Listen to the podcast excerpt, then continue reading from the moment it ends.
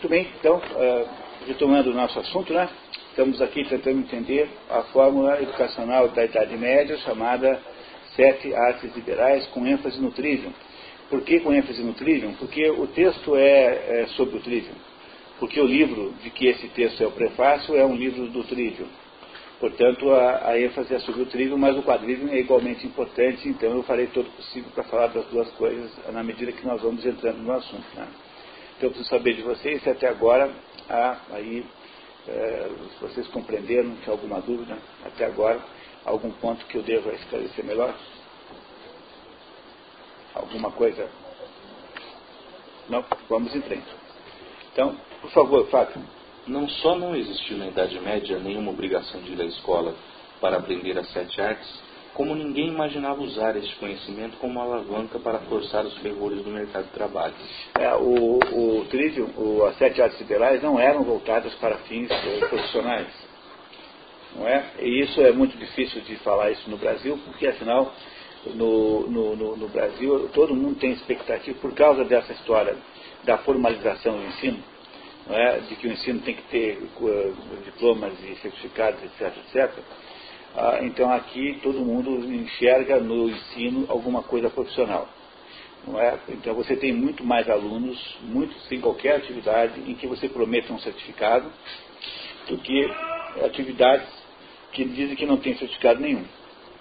Há uma certa indiferença, da, sobretudo na cultura brasileira, a qualquer tipo de aprendizado que não esteja voltado para uma gratificação monetária. É? No, no, na cultura universitária americana, você pode ficar lá três, quatro anos estudando Shakespeare e sair de lá com, com um negócio que é um diploma de Master of Arts e você faz o que com esse diploma? Nada. Nada. Não, não é nem é, é, garantir que você pode ir para uma universidade dar aula. Você simplesmente estudou Shakespeare. Acabou. Você queria estudar Shakespeare. Era só o que você queria. Então agora você sabe mais sobre Shakespeare. E essa, essa hipótese aqui no Brasil é de um realismo imenso, porque não vai encontrar um para fazer isso. Nenhum, nenhum, nenhum, nenhuma pessoa para fazer isso. Todas estão interessadas em saber o que é que dá, o que, que direito é que você obtém depois que você faz aquilo. E é uma das razões pelas quais nós somos um pouco analfabetos, né? Porque nós não cultivamos aqui o gosto pela, pela aprender por aprender. E às vezes na vida é preciso aprender por aprender mesmo, para você poder é, melhorar a sua existência. Por exemplo, vocês aqui nesse, ao fazer esse nosso curso aqui, a ideia é esses nove encontros, vocês não vão ter nenhuma promoção é, profissional, não vão receber nenhum aumento de salário, mas é, imagino que vocês estejam interessados em saber o, o que, que, que, maior consciência da, da, do assunto educação vocês terão depois disso. Isso é uma coisa para a vida da gente a nossa existência. Mas ela nem, não necessariamente será reconhecida publicamente. Né? Não é? Então todo mundo prefere um curso ruim com diploma do que um curso bom sem diploma. A maioria das pessoas fala essa escolha. Até aqui um curso muito bom, mas não dá diploma. Esse aqui é um curso horroroso, mas ele dá um diplominha no final do curso. A maioria das pessoas optará pelo diploma. É normal. Normal. Tá? Continuamos, por favor. Para ficar mais clara a diferença entre ensino e educação, é a mesma que há entre a polícia e o detetive particular de cinema. A primeira tem a obrigação de desvendar o crime, por isso precisa parecer que o está resolvendo, e enquanto finge, só consegue esclarecer uns poucos casos pingados. A polícia só descobre o assassino quando alguém telefona e fala assim, ah, foi o Joca. Aí eles sabem quem é que assassinou. Todos os crimes que são desvendados são desvendados por denúncias anônimas.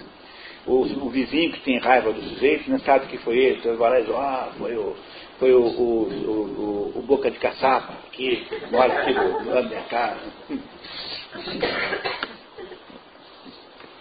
O detetive resolve todos, porque está aí para isso mesmo, e vai até as últimas consequências, acabando sempre com o olho roxo. Entendeu? Não é assim que é. Não é? O sentido particular é aquele sujeito que não precisa, não está fazendo de conta que está resolvendo. Ele tem uma obrigação de resolver porque ele é, pegou o caso. Então ele irá até o fim das consequências, mesmo que ele apanhe, mesmo que saia todo estropiado, mesmo que não é todo vive acaba todo que todo, todo, todo estropiado no final do, do, da história, né? Porque apanhando dos capangas, de todo mundo, todo mundo que ele encontra dá-lhe uma surra, assim. E no final ele acaba dizendo, ó, oh, foi, está aqui. Agora a polícia não, a polícia faz mais ou menos de conta que resolve. Então ela vai lá, faz o BO, aquele sujeito gorducho na delegacia. A que horas foi o assalto? Quem é? Como é que era o sujeito? Nunca mais na vida você vai ouvir nenhuma notícia daquele assassinato. É por isso que ninguém vai lá dizer para eles isso, porque sabe que é meramente o quê? Meramente teatro e fazer de conta que está resolvendo o problema. Na empresa dos assaltados Não, de uma, zero. Ah, então, porque é tudo de mentira, entendeu? Entendeu a diferença do ensino e da educação? É a mesma diferença que tem entre a polícia e o detetive particular. Compreenderam agora o que eu estou querendo dizer? Né? É uma maneira, digamos assim, é, é, analógica de falar. Né? Tamanha despretensão econômica certamente soa estranhíssima aos modernos, que julgam tudo do ponto de vista da quantidade e imaginam que entre a educação medieval e a moderna só exista uma diferença de quanto. Quer dizer, de quantidade, né? Ou seja, de quantidade. Na verdade, a diferença é de tal dimensão qualitativa que, no contrapé deste engano, perdeu-se de vista a própria ideia de educação, hoje entendida como adestramento coletivo de modismos politicamente corretos, a tal da escola cidadã. É isso que penso que é educar. Né? Então, é, sempre digo que a educação é um tesouro que nós perdemos, escondemos em algum lugar, perdemos o mapa, e agora ficamos aí, passamos a vida achando que toda a pedrinha brilhante que está no chão é educação de verdade. Por isso é que a escola transformou-se numa espécie de, de, de, de, é, de de divulgação de modismos o modismo ecologista, modismo democratista, não é? achamos que, que a escola cidadã é essa, que as crianças ficam tão conscientes dos problemas da, da, da sociedade e coisas do gênero, assim, quando na verdade elas não sabem botar atrás. Na verdade, elas não têm a menor ideia do que é uma vírgula. Na verdade, elas não têm a menor ideia do raciocínio matemático básico. E são essas coisas que nós sonegamos às crianças em prol de modismos bobinhos né, coisas que vão mudando. Assim, tá? Então, aí vamos trocando de modismo apenas e isso ajuda com que o nosso faz, de conta fique mais animado. Né? Fica um faz de conta mais colorido do que o faz de conta sem graça. É, tudo é maneira de você melhorar o faz de conta. Isso é tal da escola cidadã. Escola é uma besteira, uma bobagem, não tem nenhum sentido. É completamente equivocado, não tem nenhum valor essa expressão. Não é, é besteira. E, e, a gente repete isso aí com, com os que se metem a, a, digamos, a grandes teóricos da educação, a, a líderes da nova educação, acham isso. Estão dizendo essas besteiras aí. Você abrir qualquer programa de educação, liga lá a TV do Requião. Tem todo dia algum programa sobre educação. Quem é que está falando lá? Gente que está fazendo proselitismo de escola como, como inclusão, escola como é, é, cidadania, são todos modismos sem nenhum sentido, essas palavras não significam nada, são apenas palavras, e as crianças continuam sem saber botar a crase, e continuam sem saber virgular, e continuam inalfabetas de alguma maneira, e nós não fizemos nada a não ser tapeá-las com essa conversinha fiada. Esse é o, é, o, é o, problema terrível que, que nós geramos.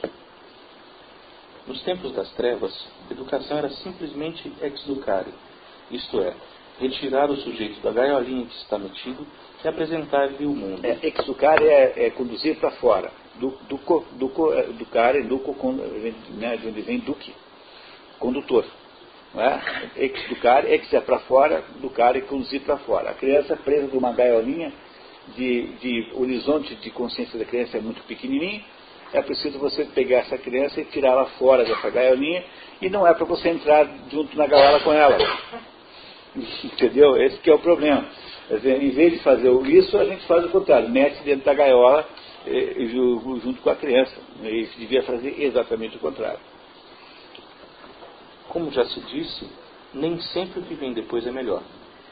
A primeira condição para entender o Trivium da irmã Miriam Joseph editado pela primeira vez no Brasil na corajosa e esmerada tradução de Henrique Paulo de Viterbo, é entender que ensinar retórica, gramática e lógica fazia parte de um verdadeiro projeto de educação de que não há nada equivalente no mundo moderno, mesmo que se invoque o nome de alguém como Paulo Freire, que devidamente centrifugado da gordura biológica, resume-se apenas a um militante esquerdista. Viu só que malcriação?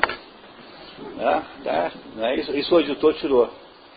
Me, me consultou. Eu deixei, topei que ele tirasse.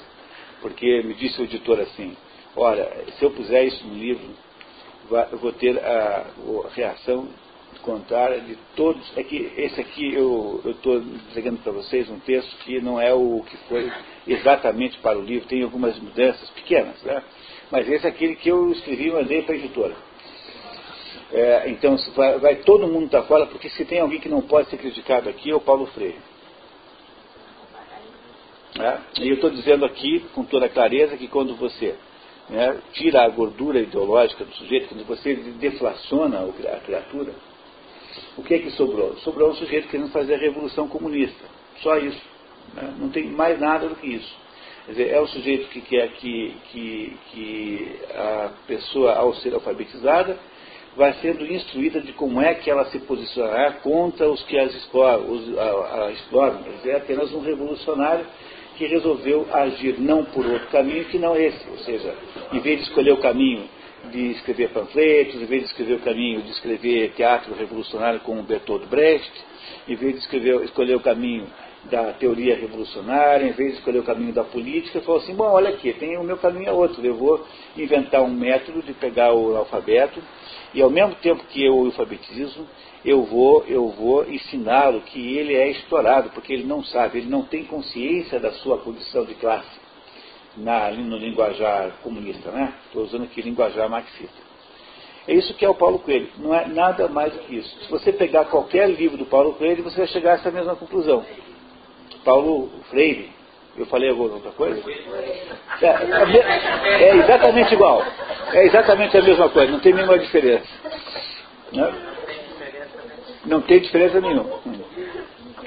Ou seja, o Paulo Freire, é, que é esse, esta, esse Deus é, da educação no Brasil, é, nada mais é do que isso, é apenas um militante esquerdista. Não tem nada de. Aliás, eu sempre digo dito para todo mundo que eu tenho uma teoria sobre a educação no Brasil, né, de que ela é, no fundo, um assunto galináceo.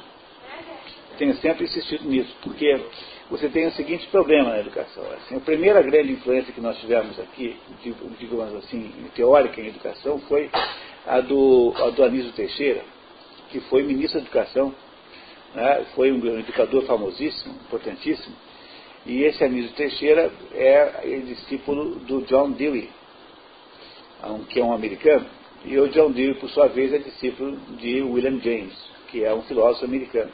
Então, William James e o Charles Peirce inventaram um negócio chamado pragmatismo, que é uma, uma escola filosófica americana. É, William, é, William James e Charles Peirce, esses dois. Esses dois aí tiveram um discípulo chamado é, Dewey, John Dewey. E esse John Dewey teve um discípulo brasileiro chamado Anísio Teixeira. E esse Anísio Teixeira foi quem estruturou o, digamos, o pensamento oficial da educação no Brasil durante um montão de tempo. E esse eh, Anísio Teixeira, porque é discípulo de John Dewey, que por sua vez discípulo de pragmáticos, achava que educação era um negócio eh, mais ou menos parecido com criar galinhas. E você tem que gerar uma maneira daquela criatura eh, obter alguma coisa concreta daquilo. Que é, no fundo, o que gerou esse comportamento que eu citei aqui para vocês hoje, de imaginar que se não tiver uma repercussão econômica não vale. Essa é uma ideia que foi constituída ao longo do tempo, sobretudo por influência desse John Dewey. Não é? Portanto, durante muito tempo, acreditava-se que educação era um jeito de ensinar a criança a aprender a criar galinhas. Eu não tenho absolutamente nada a criar galinhas. É? Acho uma delícia, galinhas, adoro. Mas eu não acho que educação seja isso. Tá? Isso pode se chamar de treinamento, amestramento, enfim, o que for. Na educação mesmo não dá para chamar isso. O tal do, do modelo do Anísio Teixeira só saiu do palco quando apareceu o modelo aí do Paulo Freire. Né? E a diferença dos dois é que enquanto o Anísio Teixeira acha que educação é ensinar a criar galinhas, o Paulo Freire acha que educação é ensinar a roubar galinhas. Entendeu? Quer dizer, a galinha do vizinho é mais gorda, pega a dele, porque ele, ele, a dele engordou as suas custas. Porque o, o vizinho tem uma galinha mais gorda que a sua, porque ele rouba você pela mais-valia, pela exploração capitalística. Então vai lá e rouba a galinha do outro. E, portanto, o que aconteceu no Brasil em termos de ensino, né, de teoria educacional, foi apenas a evolução do que fazer com a galinha. Mas, no fundo, continuamos lidando com elas. Né? Do, da velha metodologia de criar galinhas, passamos para a metodologia de roubar galinhas. E é mais ou menos esses são os dois grandes momentos da educação no Brasil. Claro, desconsiderando aí, claro, né, que há muita gente é, inteligente e interessada em fazer bem feito no meio. Mas falando assim das grandes, dos grandes movimentos, digamos, de fundo, então são essas duas coisas só. E não mais, não mais do que isso. Vocês entenderam o que eu estou que eu, que eu querendo dizer? Aí o editor pediu para tirar, daí eu deixei. Então no livro não tem esse comentário é, mal educado sobre o Paulo Freire. Tá, então. As sete artes liberais da Idade Média, divididas em trivium, retórica, gramática e lógica, e quadrivium, aritmética, música, geometria e astronomia, tomaram esta forma por volta do ano 800, quando se inaugura o Império de Carlos Magno, primeira tentativa de reorganizar o Império Romano, e são o resultado final de lenta maturação a partir de fontes pitagóricas e possivelmente anteriores, com fortes influências platônicas e aristotélicas, e complementações metodológicas de Marcianos, Capella e Severinos Boétios. Aí, é, talvez valha a pena agora, passado o tempo que eu escrevi isso aqui, se eu usaria escrevesse diferente esse pedacinho aqui.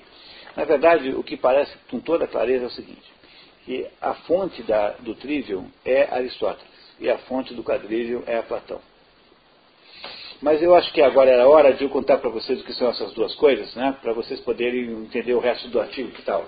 Vamos fazer um pequeno, uma pequena interrupção aqui no, na linha da leitura para é, entendermos isso. Que tal? É? Então, vocês estão até agora entendendo? Alguém não tem, alguém não está entendendo o que eu tô, tenho dito? Ah, tudo bem. Trivium e quadrivium. São sete, porque três trivium, quatro quadrivium. Três mais quatro, sete. São sete vias, sete caminhos, são sete metodologias, são sete é, conhecimentos. É, quatro são, são, são sete é, digamos, é, é, sendas pelas quais eu caminho para formar alguém, quer dizer, para tornar alguém, digamos, formado. O trivium antecede o quadrivium, porque o trivium, que são três, três são gramática, retórica e lógica, ou, é, são três habilidades da mente. É, a primeira coisa a entender é isso. Né? Então, o que é que faz com que uma mente seja uma mente preparada para obter, obter acesso intelectual à vida. É, para que uma mente obtenha acesso intelectual à vida, ela tem que ter três conhecimentos. São os três conhecimentos do trivium. Primeiro, ela precisa conhecer a natureza das palavras, a natureza da linguagem. Ela precisa entender a, a, como é que é essa coisa chamada língua, né, quais são as suas, as suas diversas estruturas existentes. Ela precisa entender é, qual é o sentido das palavras, no sentido genérico, não específico. Ela precisa aprender a distinguir um substantivo de um adjetivo. Ela precisa entender, por exemplo, que o adjetivo é uma entidade que não existe sozinha. O adjetivo só existe se você tiver alguma coisa que você adjetiva. Por exemplo, branco é alguma coisa que não existe por si própria. Alguma coisa tem que ser branca. Mas o que, é branco? Um substantivo como a camisa do Gilberto. Ela é branca. Né? O seu vestido é branco, na maior parte, pelo menos. É? Portanto, o que é branco é, é alguma coisa que de fato é. A camisa é. Mas o branco não. O branco é apenas uma espécie de atribuição do, da camisa. E é assim com todas as outras categorias gramaticais. Bom, então onde é que está a teoria desse assunto? Está em Aristóteles, no livro chamado As Categorias.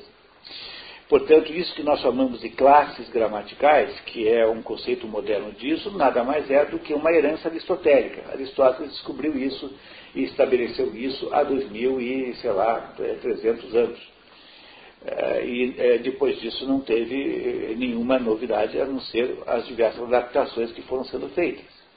Então, a primeira coisa que uma pessoa precisa para lidar com, com, com, a nossa mente é entender que a nossa mente irá é, us, us, us, usar essas estruturas linguísticas, que têm todas uma espécie de sentido. E o nome desse estudo é gramática. Essa gramática que as crianças e os jovens detestam é um dos estudos mais interessantes que existem, contanto que você dê a aula certa, né? Porque se a gramática virar apenas uma série de imposições que você tem que seguir, vira uma chatice. Agora, se você faz um estudo, digamos assim, inteligente da gramática, é uma das coisas mais interessantes que há, porque ela é totalmente compreensível por aspectos lógicos. A primeira coisa que a gente tem que saber, portanto, é como funcionam as categorias gramaticais, as realidades gramaticais da, da língua. Mas isso só não basta, porque a gente não usa as, as palavras soltas, a gente usa as palavras constituídas em afirmações, em asserções e em sentenças.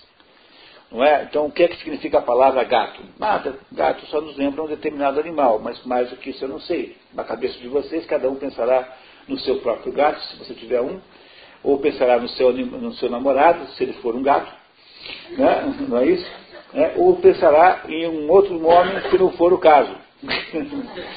não é? Então, é mais ou menos isso que acontecerá na mente de vocês quando vocês ouvirem a palavra gato.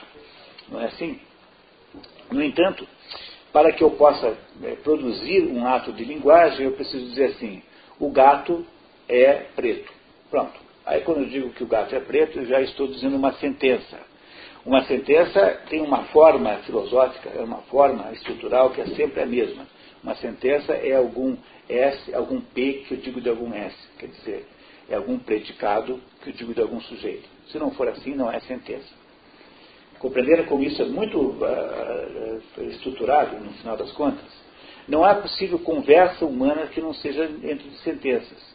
Olha, mas se eu, tenho, se eu tenho uma sentença que eu digo um P de algum S, então há de haver uma arte, uma arte liberal, que lida com a coerência dessas relações entre o S e o P. A, a, a, arte que lida com isso, Aristóteles chamava de analítica e modernamente chama-se de lógica. Então, lógica é a segunda arte liberal. O primeiro, eu tenho uma ideia da natureza das palavras. Depois, eu, quando eu junto as palavras, eu preciso saber como é que elas se, relacionam umas com as outras. Aí eu tenho a lógica. E por terceiro lugar, em última análise, em última, em última instância, eu tenho que dizer isso. Quer dizer, a minha mente precisa externar o pensamento de uma maneira coerente, unindo, portanto, a lógica com a gramática. O nome disso é a retórica. Ora, se você é capaz de fazer essas três coisas, você sabe pensar e falar. Pronto, haveria alguma educação melhor do que essa? Haveria alguma coisa mais preciosa, mais importante para alguém ter do que isso? Dominar a natureza das palavras, dominar a relação entre as palavras para você não dizer besteira e expressar tudo isso de uma maneira clara que o outro lado consiga entender. Como é o nome disso? Trivial. Parece alguma coisa muito estranha? Não. Tá? Se você pudesse ensinar isso a uma criança, procurando obter essa, inter, essa inter-relação desses três elementos, você constituiria alguém que consegue olhar para se relacionar com o mundo, a mente dessa pessoa funciona bem. Não é? Ela não comete erros fundamentais de lógica. Ela não, ela não, ela não confunde as coisas, quer dizer, ela, ela começa a ter uma possibilidade de a máquina mental funcionar bem. É uma espécie de ginástica da mente, compreenderam? O que é o trivium. Por que trivium? Porque a gramática, a lógica e a retórica, mais ou menos nessa ordem. São as três artes da mente. A mente é que funciona por essas três artes. É por isso que antes de ensinar o quadrivium, você tem que ensinar o trivium, porque o trivium faz o treinamento da mente para a mente se relacionar com o mundo fora. Pense que coisa maravilhosa o sujeito que desenvolvesse um método para ensinar isso para jovens é, brasileiros modernos.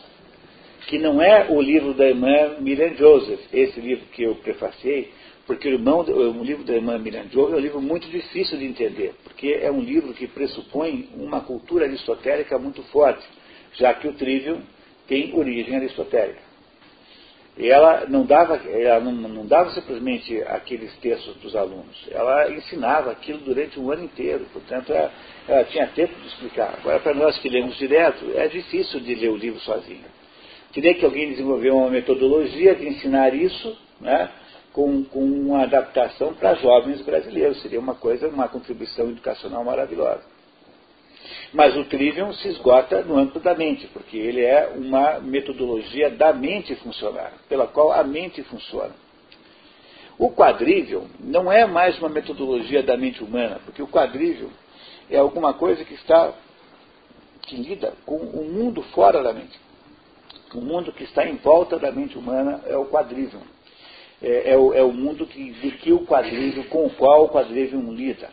E qual é o pressuposto do quadrivium? Eu vou explicar para vocês de um modo que vocês nunca mais esquecerão e saberão exatamente o que é isso que eu estou falando, sem precisar é, decorar, porque será tão natural que vocês lembrem disso. É assim, quando você quer saber, lembrar o que é o quadrivium, é fácil. Lembre que em volta de nós, na nossa mente, na nossa existência individual, não, não há uma, uma porção de coisas que estão expressas em quantidades. Por exemplo, aqui nesse momento nós não temos é, sei lá quantas, é, 180 cadeiras aqui. Eu, eu, como é que eu posso contar? Porque tem cadeiras individuais que eu conto e chego à conclusão de que tem 180, não é? Agora, eu posso dizer que tem 180 ar? Não. Qual é a diferença entre o ar e as cadeiras? Eu posso contar os dois, posso contar os dois, mas eu tenho uma diferença de contagem. Qual é?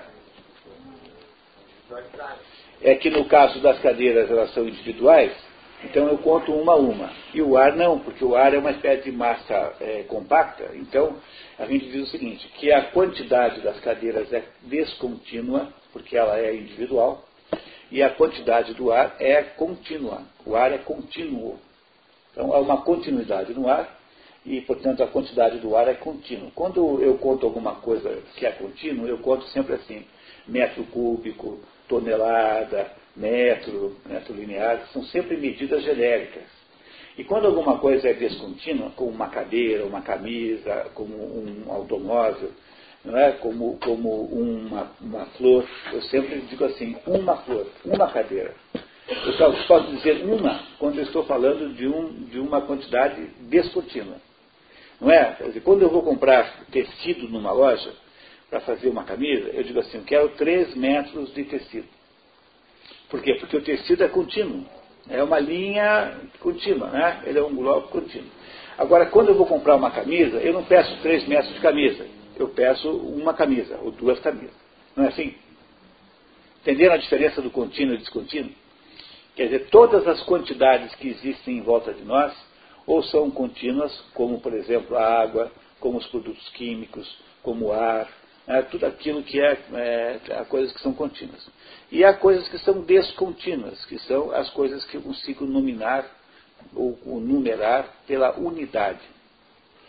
Em fábrica, essa é uma distinção importantíssima. Né? Na fábrica moderna, chama-se as quantidades descontínuas e discretas né? e as quantidades contínuas e contínuas. Então, uma fábrica de têxteis produz produtos contínuos uma fábrica de automóvel produz produtos discretos. A metodologia industrial é completamente diferente nos dois casos. É, nas, fábricas contínuas, de modo geral, você tem uma grande intervenção é, de máquinas, tem grandes plantas com grandes estruturas de produção. É, pense numa refinaria de petróleo, tem aquelas, aqueles, aquela torre, não é isso? Agora, uma fábrica automóvel não, tem pouca máquina e tem um monte de gente lá trabalhando nas fábricas descontínuas é, é, são mais são as fábricas que têm mais é, parecença com as fábricas de artesanato. O artesanato é sempre descontínuo. É? Eu vendo um, uma toalha bordada. Eu não vendo 5 metros de toalha bordada. Agora, quando é produto bruto, normalmente é contínuo. Né? Então, uma fábrica de petróleo produz tantos litros, ou tantos hectolitros, ou tantos, sei lá, toneladas de nafta por dia. Compreenderam essa diferença? Bom, então o quadrígio parte dessa diferença. Ele, ele diz assim, olha, se há quantidades que são descontínuas em volta de nós, quem estuda isso é a matemática. A matemática que faz contas assim, 1 mais 2, 3.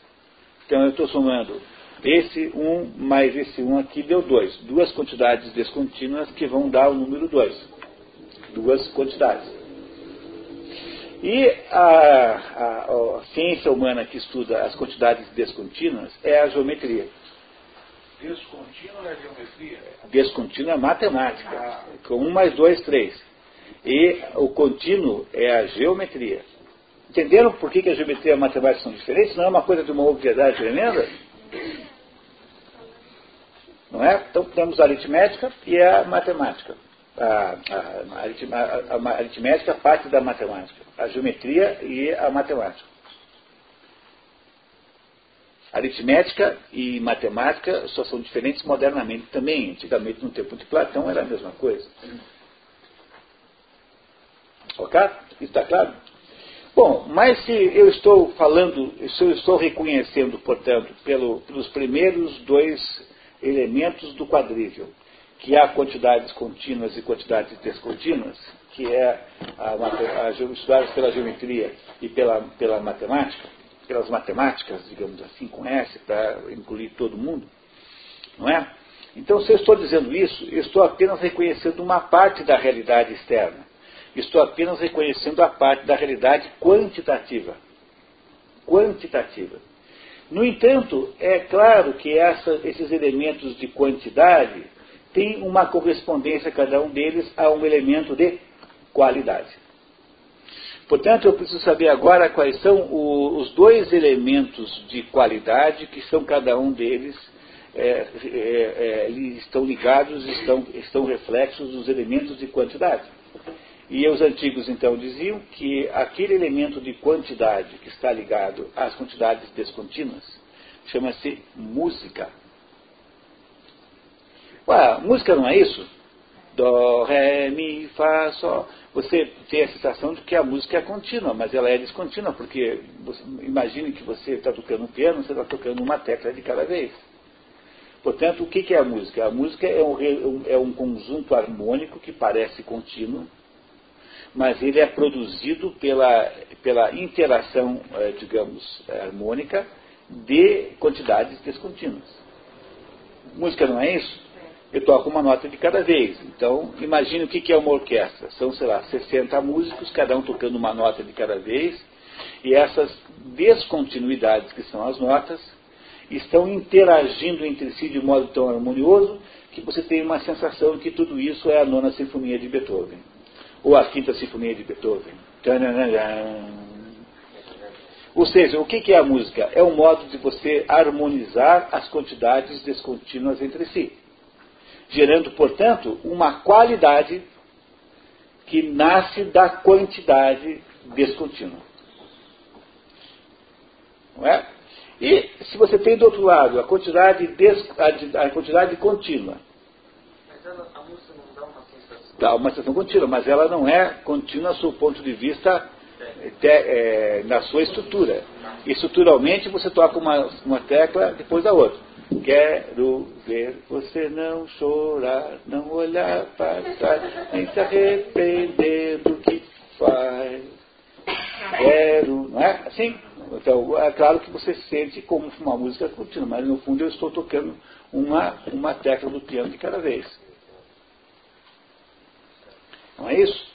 Ah, ah, o segredo, justamente a beleza disso é dar para quantidades descontínuas uma sensação de, de, de existência contínua. Ou seja, uma, uma, uma, sensação de que há uma qualidade que decorre daquilo. Se você me pedir para eu compor uma música, vai sair uma porcaria. Mas se você pedir para o Mozart fazer isso, ele fará um milagre. Ele pegará então as quantidades descontínuas das, das teclas não é? E transformará isso numa coisa maravilhosa. Tá? Kleine Nacht Serenade.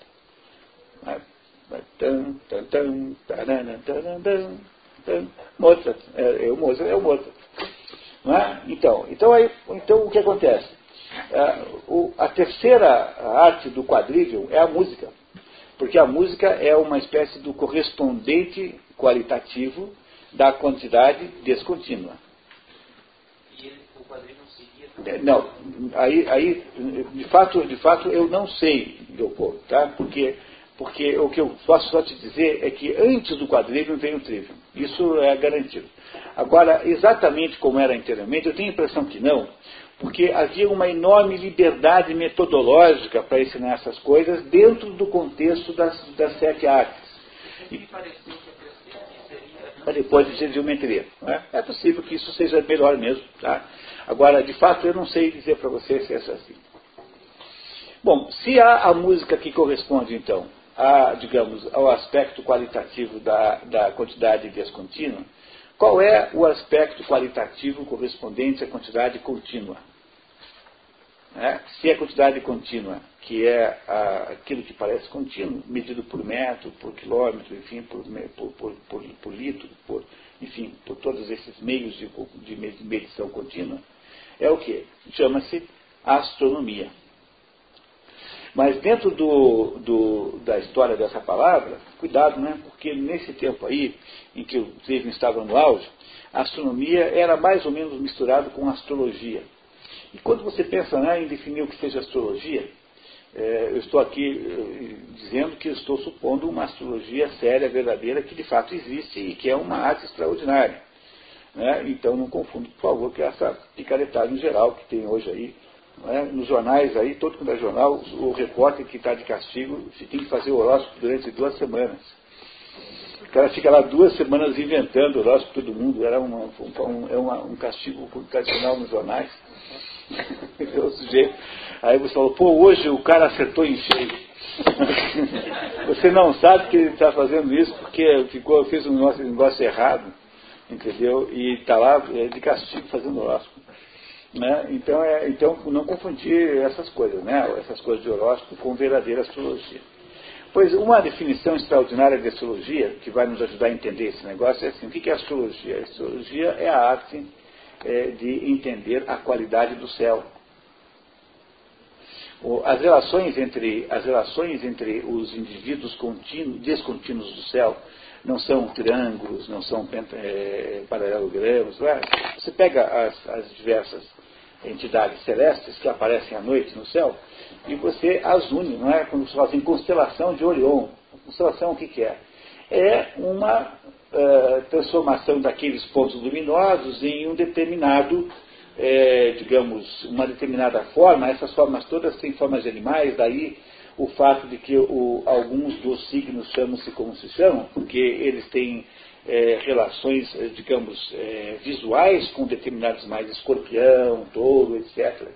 Olha, o que é que são essas linhas que você formata entre as estrelas? São, são linhas contínuas. E o que é que estuda isso? É a geometria, porque a geometria é que vai te dizer qual é a área de um quadrado, qual é a área de um, de um, de um, de um triângulo, como é que os ângulos se formam, entenderam isso?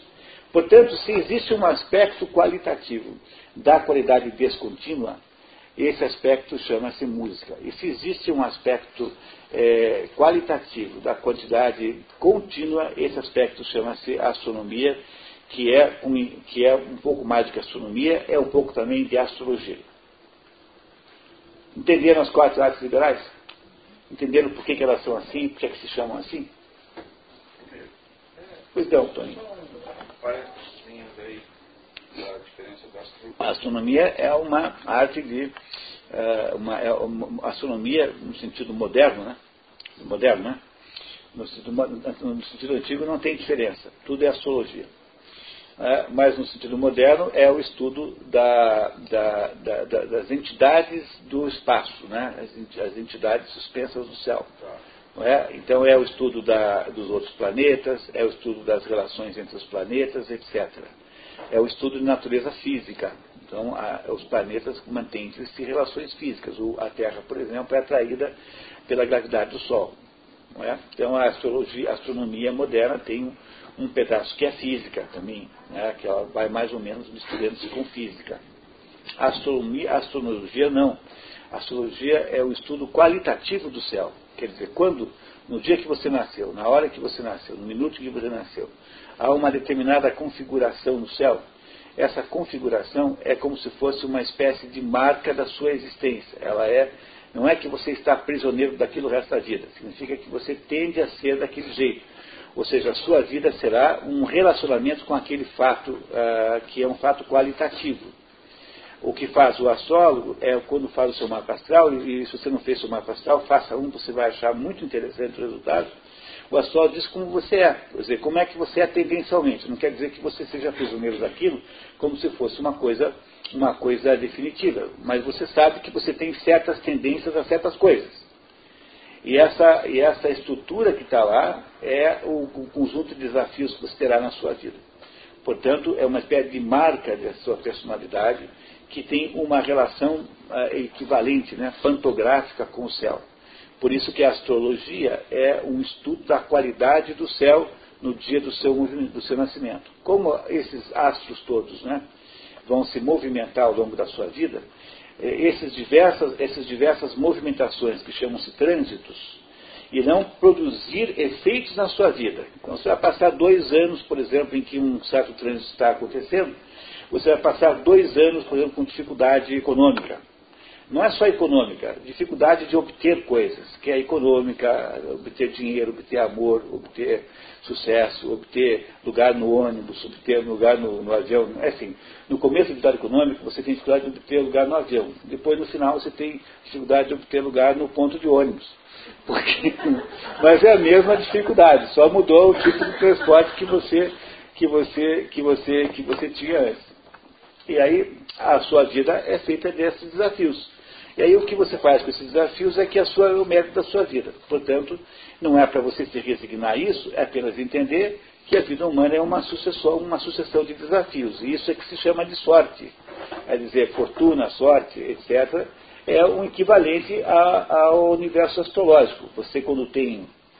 Por que tem gente que leva uma sorte danada e o outro, coitado, leva um azar danado? É, a explicação para essas coisas está nos diversos, das diversas situações astrais que as pessoas têm.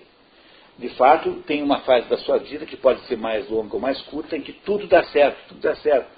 Não é porque você teve um mérito nisso, mas é porque os astros estão a seu favor. E quando os astros estão contra você, você vive um desastro, um desastre. A palavra desastre nada mais é do que a palavra desastros. Ou seja, os astros estão contra você, que significa que a sua vida vai ser pontuada por uma série de dificuldades que você precisa entender e, no fundo, no fundo, saber que isso tem, não tem a menor importância. A gente pode viver a vida inteira sem astrologia, porque você vai viver as dificuldades de todo jeito e você terá que lidar com elas. Mas, por outro lado, não deixa de ser bom que você possa entender isso um pouco melhor, para você não achar que é uma perseguição do mundo. Na verdade, é o modo como o acaso acontece, como a, como a fortuna acontece. Há, obviamente, uma porção de restrições de natureza, de natureza religiosa a isso, porque é preciso, há uma, a noção de providência é um pouco, digamos, é, é, contrária a isso, porque a noção de providência é de que, de que as coisas que acontecem com você têm um sentido. Ou seja, é como se fosse preparado para você viver aquilo por alguma boa razão que você talvez não saiba qual é. E isso pode, parecer, digamos, estar em conflito com a ideia de que as coisas acontecem só porque você nasceu naquele dia.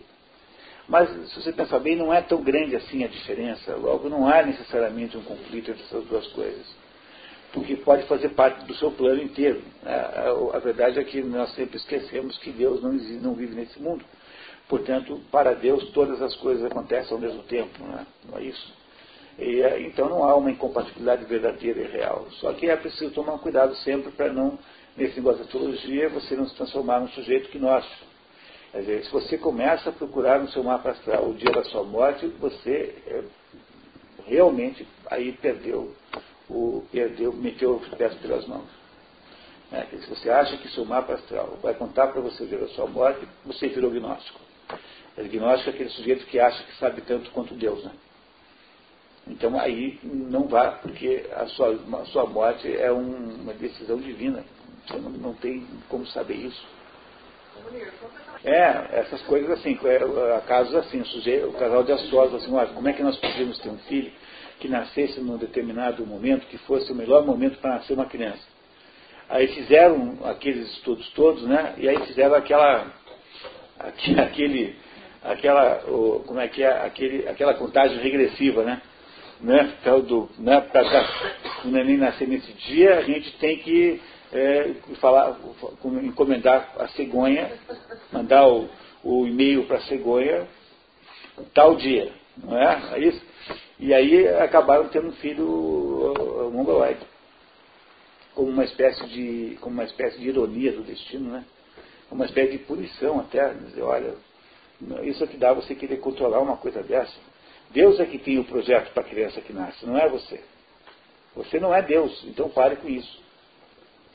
Então, o problema da astrologia é essa tendência que às vezes tem um astrólogo de ser gnóstico. Por isso que é uma coisa perigosa e se você não tem uma enorme maturidade pessoal para lidar com isso, não se meta nisso. Porque vai te fazer mal e não vai fazer bem. Embora tenha aí, seguramente, alguma sabedoria. Mas é preciso estudar muito para conseguir isso. É uma arte que exige uma série de estudos muito importantes. E não é um negócio que você aprende assim num cursinho no final de semana e sai fazendo para os amigos. Tá? Tem que ter cuidado com isso. Será que eu expliquei para vocês bem o que é o trivium e o quadrivium? Resumindo, trivium é gramática, lógica, analítica no tempo de Aristóteles né, e retórica é, como fechando o trivium. Quadrivium, matemática e música, é, geometria e astronomia. Se você ensinar essas sete coisas para uma criança, com as três primeiras ela arruma a cabeça para poder entender o mundo, e com as outras quatro ela lida com o mundo em si próprio, porque o mundo é composto de quantidades contínuas e descontínuas e os seus representantes, os seus equivalentes, digamos, qualitativos.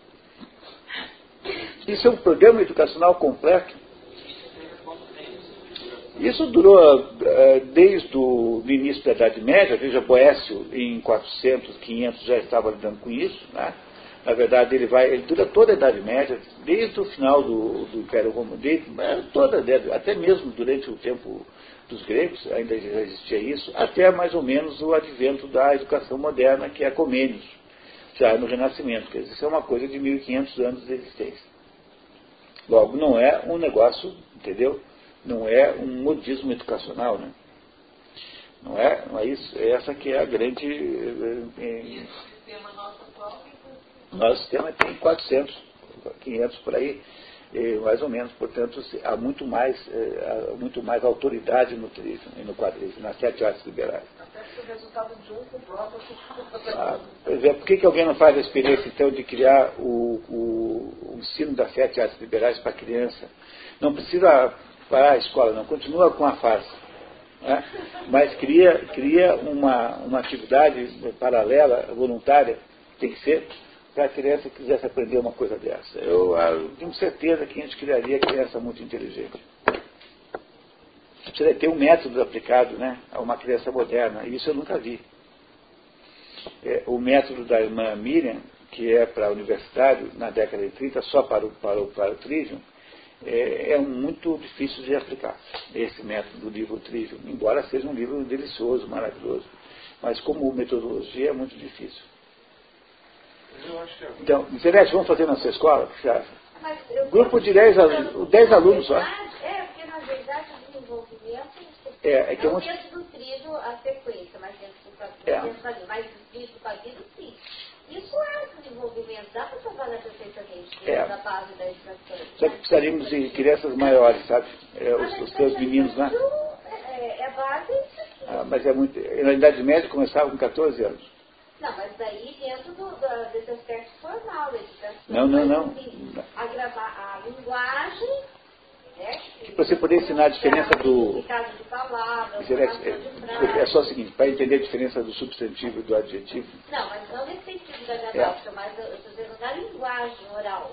Sim, aí assim, quer dizer, a fórmula que me parece, digamos, ideal é assim, até uma certa idade, só contar história. Exatamente. Só contar história. Histórias, histórias, histórias, histórias, histórias, histórias. Guerra dos Dálmatas, você passa o filme 30 vezes. Entendeu? Só contar história, história, história, história, história, história, história, história. Encher a cabeça dessas crianças de perspectivas de. Porque quanto mais história a criança ouve, maior é o, o, o digamos, a amplitude da, da consciência que ela tem do mundo. Não é? Não é isso? Mais, é maior amplitude. Depois que ela tem uma amplitude, significa que ela, na verdade, já tem um conhecimento positivo do mundo maior, porque ela já tem uma, digamos, uma, uma ideia concreta das possibilidades humanas reais, aí você começa a ensinar de verdade. Então, né, teria que ser para uma criança que tivesse aí, eh, digamos, dentro da, do conceito medieval de trilho e quadrilho, né? Talvez desse para começar com 12 anos, provavelmente, alguma coisa assim. Mas eu estou apenas pensando alto, porque eu nunca estudei esse assunto de verdade, assim, ao ponto de imaginar uma experiência concreta. Né? Mas seria uma coisa magnífica se alguém fizesse uma coisa assim.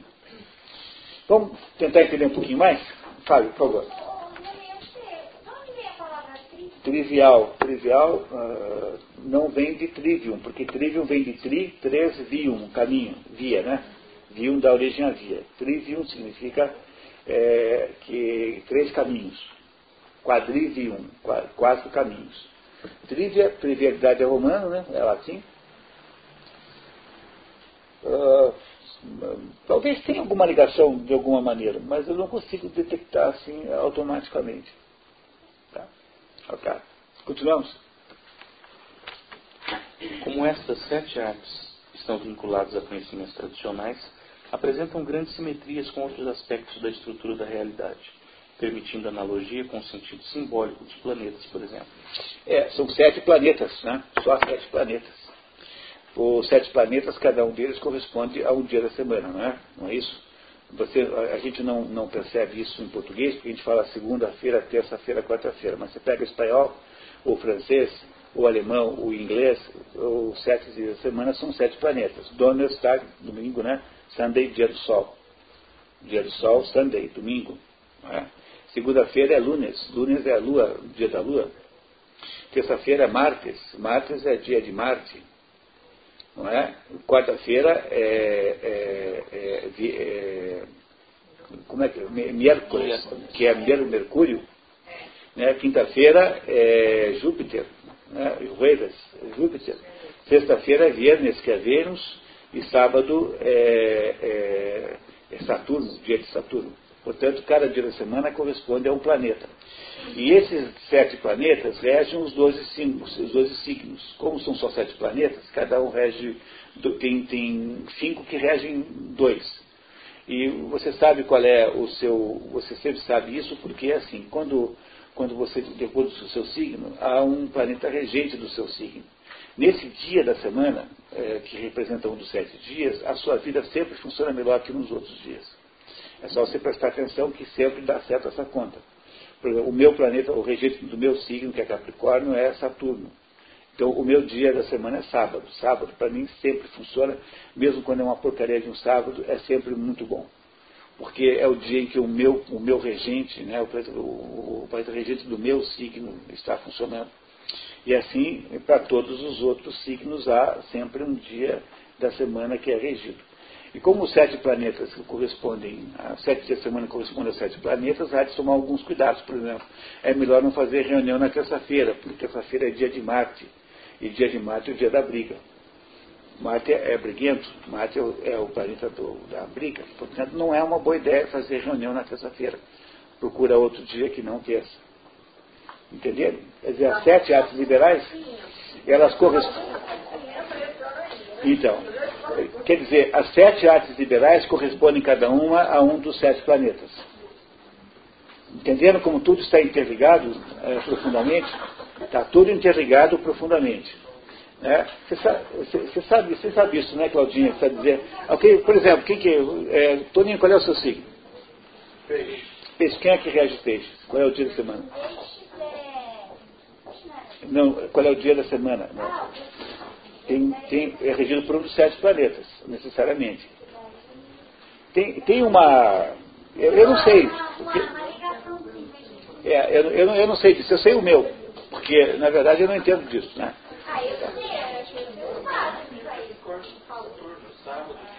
Não, mas. Não.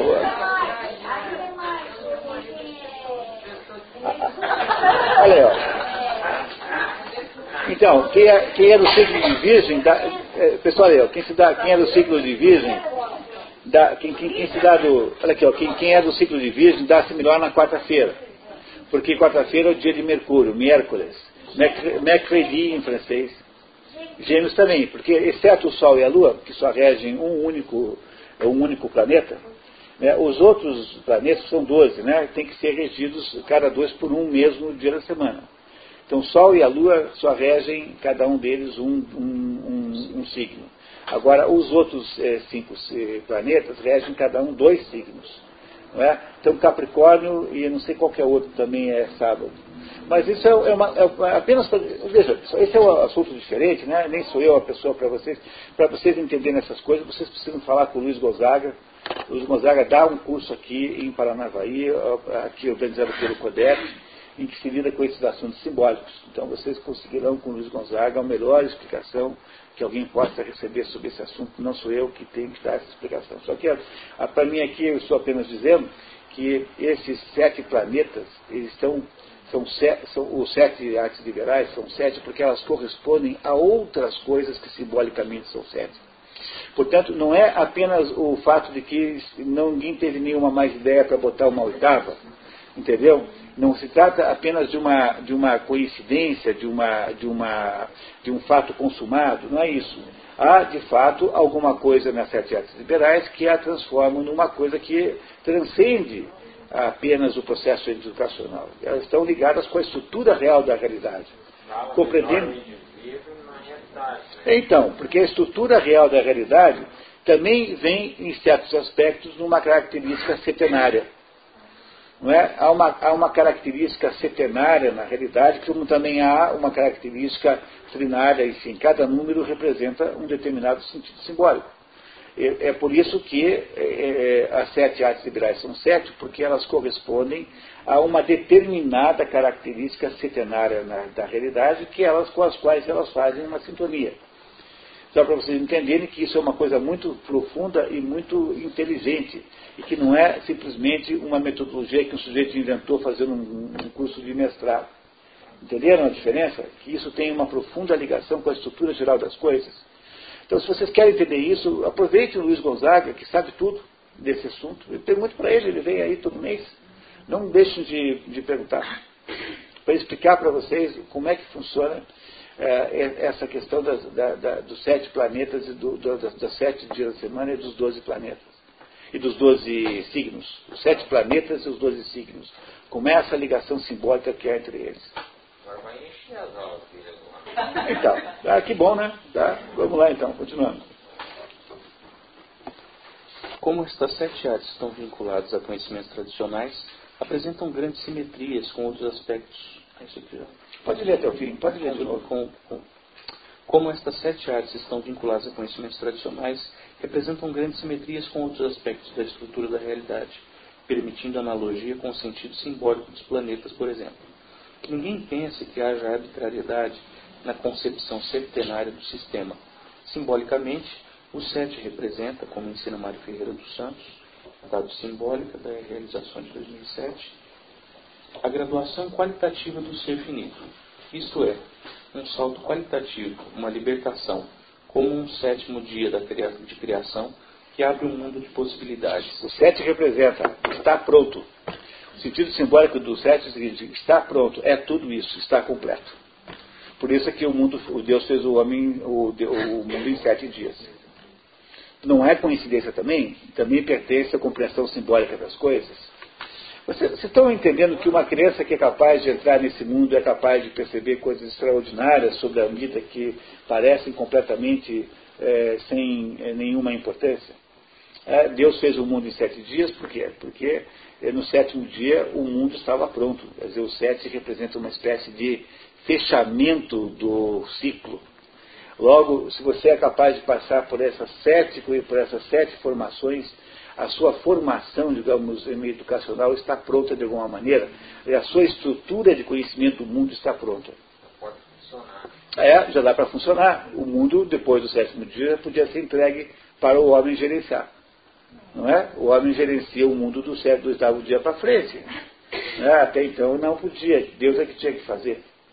Entenderam o sentido de sete, de sete as artes liberais? Continuamos, vamos lá. Como se, como se poderia representar a educação melhor do que por esse simbolismo? O estudante das sete artes começava a vida escolar aos 14 anos, tardíssimo para os padrões modernos.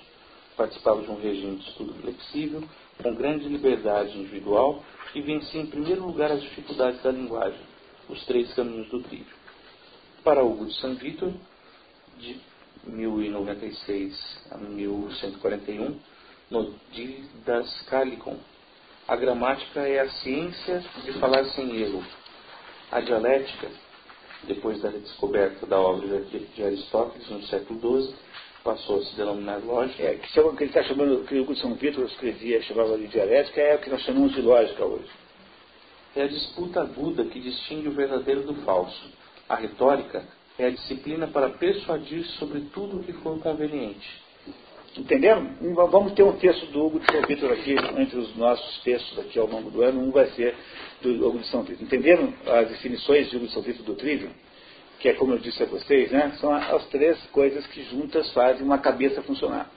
Quanto tempo é? Começava aos 14? Ah, ia, até, ia mais ou menos até os 18, 20, mais ou menos, e daí para frente, eu acho que eu não contei isso para vocês, aí se a pessoa tivesse os meios e a vontade, aí ia fazer as profissões superiores liberais, que eram só três, que eram o direito, primeiro é, comum, depois só canônico, medicina e teologia.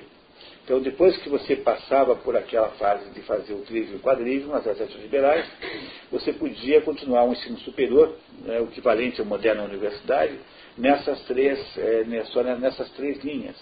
E saía de, da universidade com, com o título de doutor nessas três linhas. Por isso que até hoje nós chamamos médicos e advogados de doutor. E não chamamos engenheiro de doutor, porque o, engenheiro nunca foi arte liberal. O engenheiro era aquele sujeito da, da guilda, aquele que ficava lá é, líder, é, né, com, com, sem liberdade nenhuma, porque pertencia a uma espécie de máfia, com, com aspas, né, por favor, uma espécie de organização secreta que ensinava as fórmulas de cálculo para se botar uma igreja daquela em pé. Eu tenho que fazer cálculo. Aquilo você não faz assim. Tem que calcular, tem um negócio. Como é que faz? Você entra numa igreja gótica. Tem uma viga assim, porque tem, um pé direito de 70, 50 metros, alguma coisa assim, e tem uma, um arco potente. Como é que aquele troço não cai? Como é que faz? Quer dizer, isso a Leonique é engenheira, que ela tem? Ela tem uma técnica chamada cálculo estrutural. Então ela calcula esse negócio. Mas naquela época como é que fazia? Por algum processo de cálculo também. Só que esse processo de cálculo era secreto, porque ele era passado de pai para filho, é? de mestre para discípulo. Por isso que o engenheiro não é chamado de doutor, porque o engenheiro não era formado nas artes superiores liberais, eh, que eram a arte do médico, a do advogado e a do teólogo, que eram as três possibilidades de continuação da educação na Idade Média.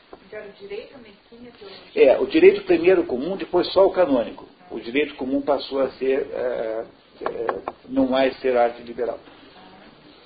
Por isso que você chama hoje, até hoje, no ano 2010, você chama doutor médico e, e, e advogado de doutor.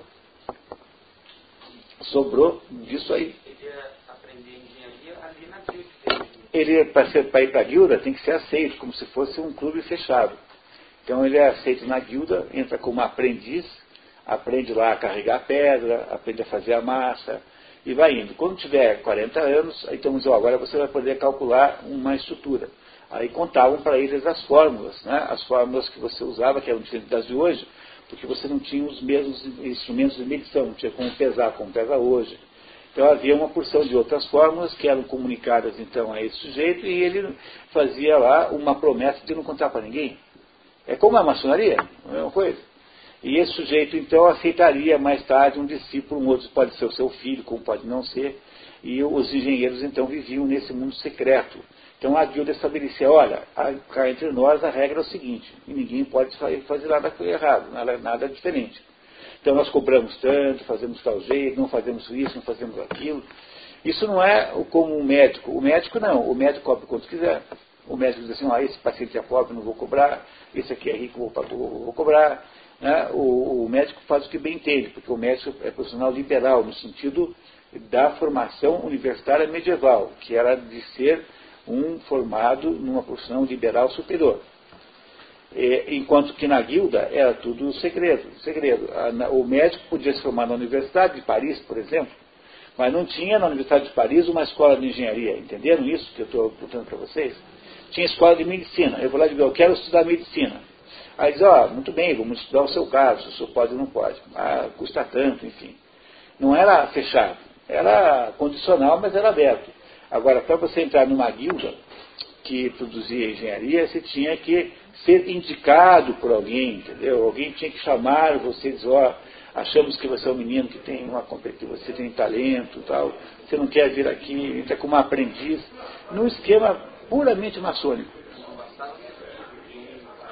Tira o quê? talvez eventualmente bastasse, isso deve ter variado muito ao longo do tempo as fórmulas, seja como for, todas as fórmulas, mesmo variando, eram fórmulas, digamos, específicas é, daquela comunidade. E não é como o ensino na universidade em Paris. Em Paris você estudava na universidade o quê? Ou medicina, ou direito, ou teologia. Não tinha nenhum outro curso universitário para fazer? Tinha estudava teologia porque esse É, exatamente isso. Ou, ou aí nasciam também os filósofos, né? Porque não tinha escola de filosofia em si, mas tinha, tinha teologia. Esse é o pessoal que estudará filosofia. Ok? Professores. É, porque Hoje é- decifrado. Não, hoje está totalmente misturado, porque a engenharia não é mais um segredo de guilda, não é? e nem o médico é uma profissional liberal no sentido medieval. Então o sujeito, se chega a falar, já apresenta uma tabela de preço. Mas eh, isso é uma coisa moderna que essas coisas todas se misturaram, mas no, no- processo medieval não era assim. Quem tinha tabela de preço era a guilda, porque a guilda era uma, um- uma entidade que controlava o trabalho dos seus membros. Mas o médico não, ele se formou, ele abre uma portinha. É, Toninho, médico. Pronto. E aí o meu Toninho passa a fazer o que bem entender para frente. Ele não deve satisfação a ninguém, ele é médico, pronto, acabou. Só ele e os seus clientes. Ok? Muito bem.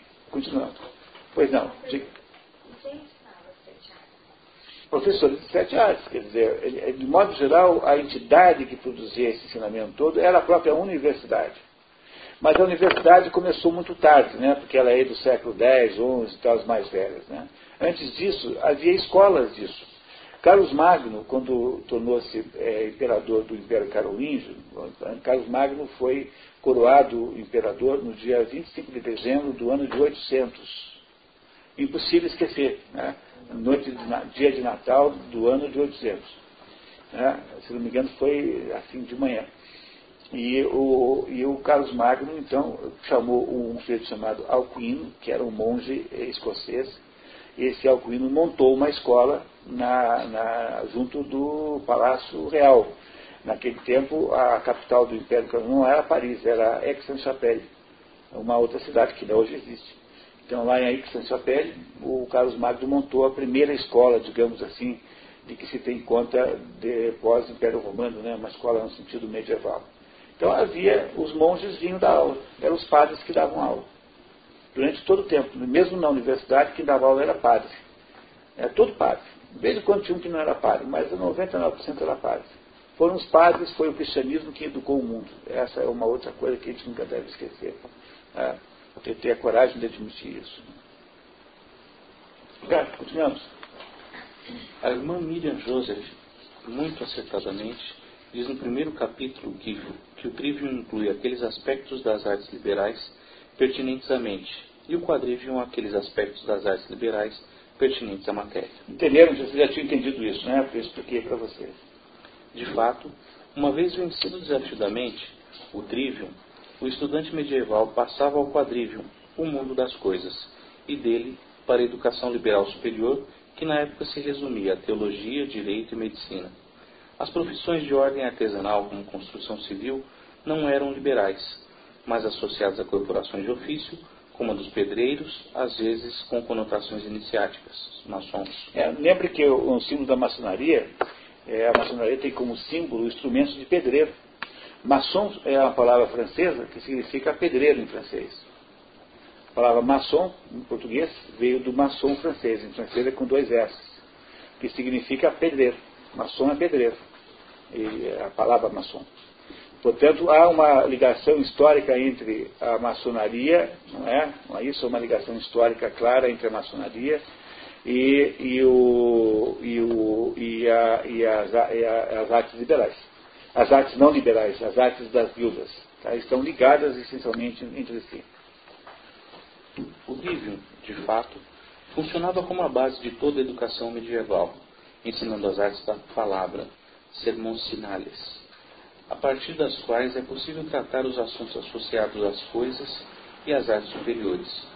Cada elemento do trivium contém potencialmente as grandes habilidades filosóficas, imprescindíveis para uma vida intelectual madura, tendo toda a razão Heráclito, citando em Ernesto Sábato, Heterodoxia, Campinas, editora Pregava a seus alunos a impossibilidade da retórica sem lógica. Pois é, então você tem que primeiro entender a natureza das palavras, gramática. Segundo, você tem que juntar as palavras de modo inteligente, de modo que faça sentido. E uma vez feitas essas duas coisas, você pode tem que contar isso de modo claro. Pronto, são as três condições para a mente funcionar. Se você contém alguém que sabe fazer isso, é um sujeito que tem uma mente que funciona certo. Pois é, o mínimo que se espera. A irmã Miriam Joseph achava que era impossível você ensinar alguém na universidade que não tivesse pelo menos isso. Porque, porque não dá para começar a fazer nada. Por isso é que ela montou o curso que era aplicado em todos os alunos.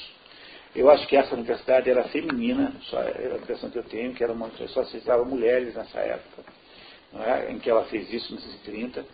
E todas as alunas tinham que aprender isso. Antes de aprender isso, não adianta continuar. Não é? é isso, essa é a maravilha do, do projeto da irmã Miriam Joseph. Projeto esse que virou depois o livro Trivium, que vocês é, aí podem comprar no comércio. Né? Tem, né? Alguns dos nossos colegas aqui já têm até. Né? A Inês está lendo, né? É, é isso. Tá. Olha a casa. Esta é a razão pela qual o projeto educacional da irmã Miriam, profundamente influenciado pelo filósofo americano Mortimer Adler, foi concebido como preparação de estudantes para a vida universitária, seja qual fosse o curso. Em 1935, quando introduzido no currículo do St. Mary College, o curso de Trivium era exigido de todos os calouros e durava dois semestres, com aulas cinco vezes por semana. Aí vocês entendem o problema, quer dizer, veja, com aula, com aula muito constante, dois semestres. Então ela demorava um ano para ensinar aquele livro um ano para ensinar aquele livro. Eu fiz a experiência prática em São Paulo ano passado de ensinar o livro em 10 sessões de duas horas. Foi, uma, uma, foi muito difícil, foi mais difícil do que dar aula ontem à noite aqui do livro de mil páginas do James Joyce, né, em quatro horas. É muito difícil fazer isso, porque cada assunto do livro tem que, tem que fazer uma reportagem, reportar-se a, a, a Aristóteles e a Platão. Então, você está o tempo todo tendo que fazer, digamos, parênteses na história, é difícil. Ah, como, que ela, como ela fez durante um ano inteiro, é? com essa periodicidade aqui, ela conseguiu resultados, obviamente, muito melhores do que eu consegui em São Paulo. Muito mais, né? muito melhor. Né? Santo Agostinho. Cinco vezes por semana de aula, desculpe. Cinco vezes por semana. Dizer, é um negócio assim básico mesmo. Santo Agostinho 1600 anos antes, havia feito a seu modo a mesma coisa na sua doutrina cristã, uma espécie de iniciação intelectual para estudar as Escrituras. Esse texto aí está também aqui nos escolhidos do nosso programa aqui, Trivium, vai ser também lido aqui por nós. Na prática, e salvo engano no mundo moderno, a única tentativa de recuperar o espírito do Trivium foi a parceria da irmã Miriam Joseph com Mortimer Adler este querendo, este querendo restaurar a cultura clássica da Universidade Americana e aquela preparando o aluno para poder falar dos conteúdos dos grandes autores com precisão gramatical e coerência. A irmã Miriam Joseph não fez nada com relação ao quadrígio. Ah, ela não se mudou com isso, ela fez apenas a primeira parte. A primeira parte é de fato mais importante, porque se você tem a primeira parte resolvida, o acesso à segunda parte é muito mais fácil. É? Então é melhor fazer sempre o trilho, não, porque não deve se inverter essa ordem. Essa ordem não é para inverter. Eu posso pensar se é melhor se eu inverto a ordem entre as quantidades contínuas e descontínuas, não é? Se eu ensino primeiro música e depois ensino, ensino a autonomia ou o contrário, isso eu posso até discutir. É? Mas não devo primeiro botar o quadrilho, porque eu preciso do, do instrumental que o trilho gera para poder falar do quadrilho. Não é possível fazer essa inversão, portanto. Pois não, Inês? Esses dias lá em Holanda, nós cheios de matemática. Aí ela virou e falou assim, eles gostam da matemática. Tá vendo? Ah, é isso aí. Ah, é exatamente isso. O problema está no trivium. O trivium tem que ser resolvido antes. Né? O trivium tem que ser resolvido antes do quadrivium. Não pode inverter. Né? Olha, pessoal, é uma coisa tão inacreditável que a gente tenha perdido o beabá do negócio desse jeito. É esse ponto que nós perdemos. Né?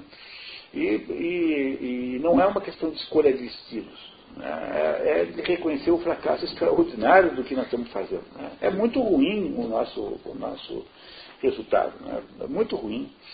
É, é, terrível, é um negócio entristecedor. E aí eu já aposentei e falei, é porque não foi bem. É, começa aí já, mais baixo, né? Mais, mais, mais, anteriormente, né? Tá. Vamos um pouquinho, vamos lá? O mundo moderno, Brasil incluído, hipnotizado pelo esquema do ensino universal, perdeu completamente de vista a conotação pessoal e iniciática, que é a alma da verdadeira educação e a essência do trivium. Mesmo nos Estados Unidos, a experiência da irmã Miriam Joseph ficou restrita a pequeno grupo de universidades católicas. Por aqui, quase não é possível debater o assunto, mesmo sem pretender diagnosticar aqui a causa de fenômeno tão complexo. Pode-se registrar que o sistema educacional tradicional entrou em declínio no Renascimento, pela mão do padre Jean Amos Comenius, 1592-1670, que na principal obra, Magna Didáctica, não fazia apenas, perdão, não apenas fez pouco das sete artes, como estabeleceu as bases das pedagogias modernas, desenhadas para fins de ensino e não de educação. Esse é o grande inimigo teórico das sete artes liberais, esse padre, que é o padre tcheco, acho, é, não sei nem bem se é tcheco, mas um daqueles países ali do, da Europa Oriental ali, mais ou menos, que estabelece, nessa obra magna didática, eu não li a obra, mas eu li um trabalho defendendo o padre eu li um livro eh, em francês, é, que é um livro pró-Comênios, que então descreve assim com um ar triunfante todas as grandes contribuições que Comênios trouxe para a educação. Já vamos já ver aí um exemplo disso. É, e, e, que, e, que, faz ah, no, nesse livro uma espécie de ah, menosprezo, um muito, às vezes com pouca, às vezes com pouca, pouca consideração e respeito ao próprio conceito de sete artes liberais e que propõe todos os mecanismos modernos de que a, a educação, é, do que o ensino né, é, é estabelecido. Vamos, vamos ver um textozinho em seguida. Olhem só. Só vou pedir para a Leoni ligar o ar um pouquinho, senão o Munir vai sair desidratado. É, morro de calor, né? Na advertência ao leitor que abre sua magna didática, Comênios descreve o plano mestre. Uso prometer uma grande didática, uma arte universal que permita ensinar todos com um resultado infalível. Ponto, olha aí, olha só, olha como é que começa o sujeito, tá? Vocês me desculpem, tá? Esse aí, isso aí é do livro que eu, tá vendo? Isso aqui é do livro que eu li. Jean Amos Comenius, ele surto da ideologia pedagógica, tá? Desse Bertu aqui, tá? Então, olha aqui, ó, né, o sujeito começa dizendo que descobriu a pedra filosofal. Que eu estou dizendo para vocês até amanhã toda aqui que não tem nenhuma atividade humana mais difícil que a educação, porque ela tem resultados incertos, mesmo quando você faz tudo certo, entendeu?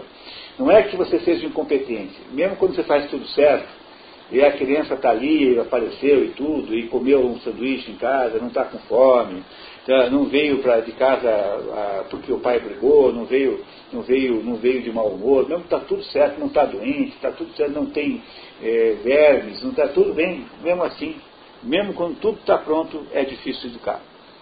Por quê? Porque é preciso uma porção de sintonias profundas entre essas duas entidades, professor e aluno, que não são homogêneas Entendeu? Com os alunos, para cada aluno você tem um determinado, um determinado grau de sintonia, portanto, uma determinada possibilidade de educação.